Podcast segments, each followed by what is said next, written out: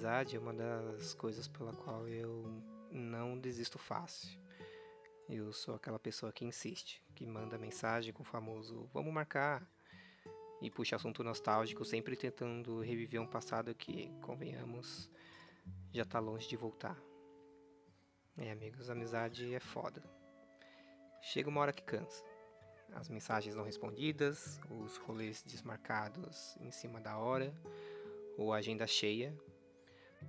O círculo de amigos é uma coisa engraçada, né? Tem o pessoal da rua, a turma da escola, depois os colegas do trabalho e da faculdade, e vai incluindo o círculo aí. Galerinha do curso de inglês, os parceiros do futebol, os caras daquele grupo fechado do Facebook. E por alguma razão existe uma barreira gigante entre cada círculo e raramente alguém consegue ultrapassá-la. Cada um com seu grupinho. O meu parceiro do futebol não frequenta o bar com a minha galerinha do curso de inglês. E essa galerinha nunca irá ao encontro mensal daquele grupo fechado do Facebook. Por quê? Porque basicamente eu não quero. Eu sou o único elo possível entre um grupo e outro. Mas não me dou ao trabalho de tentar unir todo mundo. Seria um egoísmo meu?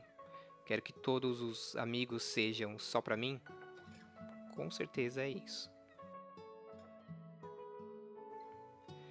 Esse último parágrafo é uma grande indireta para um monte de amigo filha da puta que pensa desse jeito. Eu era o elo que tentava quebrar a barreira. Queria que todo mundo se conhecesse. Sempre tive pavor de ouvir algum comentário do tipo: Porra, você só anda com aquele pessoal lá, cuzão? O cuzão é um tratamento carinhoso usado na periferia, mas dependendo do tom impelido, pode trazer o sentido de indignação também.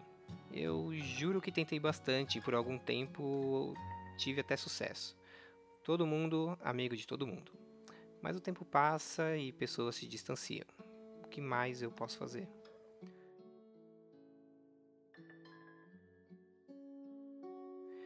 Eu lembro até hoje como a gente se conheceu. O condomínio, um conjunto habitacional, né, a famosa Coab, ainda estava sendo construído. Os meus pais pegaram um dos primeiros apartamentos e por alguns anos a gente morou no meio de um grande canteiro de obras, o que para muita criança é na verdade um grande parque de diversão. Tem areia para você fazer vulcões de areia, tem pedras para brincar de atirar pedras um no outro e tem um monte de coisa grande para você subir e pular lá de cima. Foi numa dessas coisas que eu conheci o Rafinha.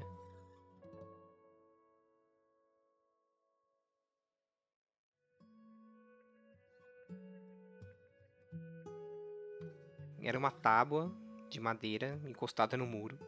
Apesar de grande, a tábua era bem estreita e chegar até a outra ponta lá no alto, era uma grande aventura.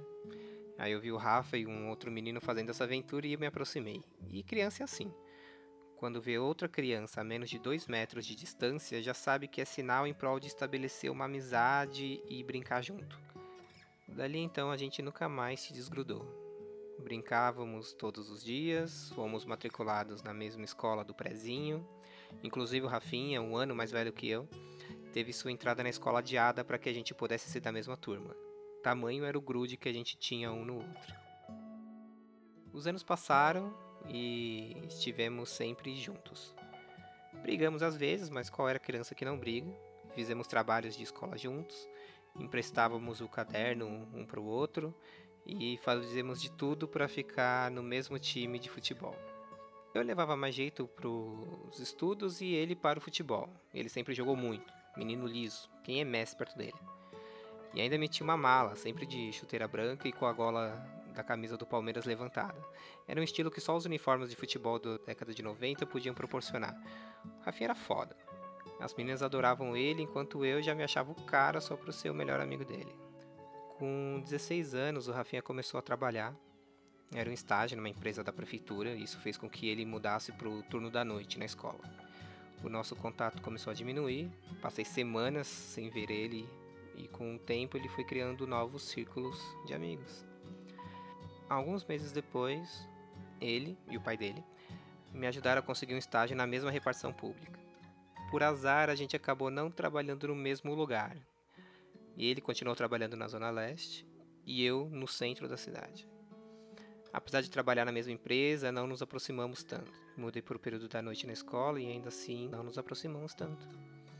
Eu só queria dormir em aula, mas sempre, sempre tivemos um grande respeito e consideração pelo outro. Para quem estava à nossa volta, sempre fomos vistos como o melhor amigo um do outro. E eu não desmentia. A escola acabou. Aconteceram milhares de coisas na vida da minha família, o que nos obrigou a mudar de casa. Os amigos ficaram para trás e o contato diminuiu de vez. Nenhum dos lados se esforçou muito para tentar manter o laço de amizade. Laço esse que já estava bem gasto. E a vida seguiu assim.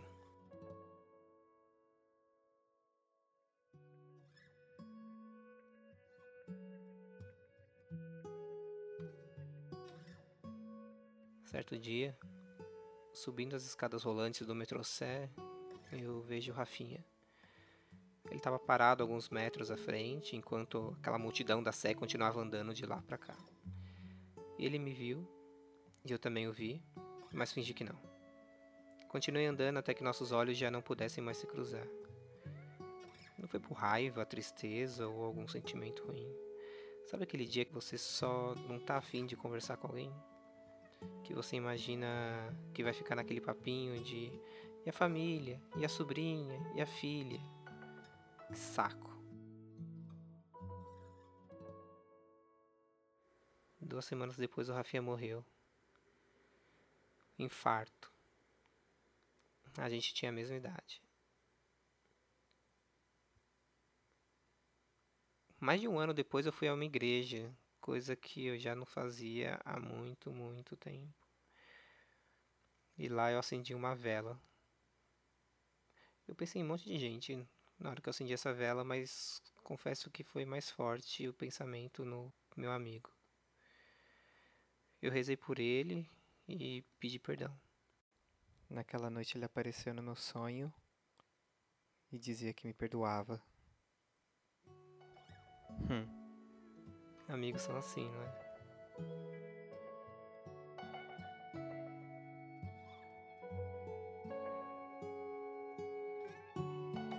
Oi, eu sou o Lucas Suesco e esse foi mais um Vou Te Contar Uma História. Um podcast de histórias reais que eu vivi ou ouvi por aí. Se você se identificou e quer comentar sobre essa história ou enviar a sua própria, mande um e-mail para vou te contar podcast.gmail.com. O endereço também está aqui na descrição desse episódio. Compartilhe o Eu Vou Te Contar com seus amigos e até a próxima história.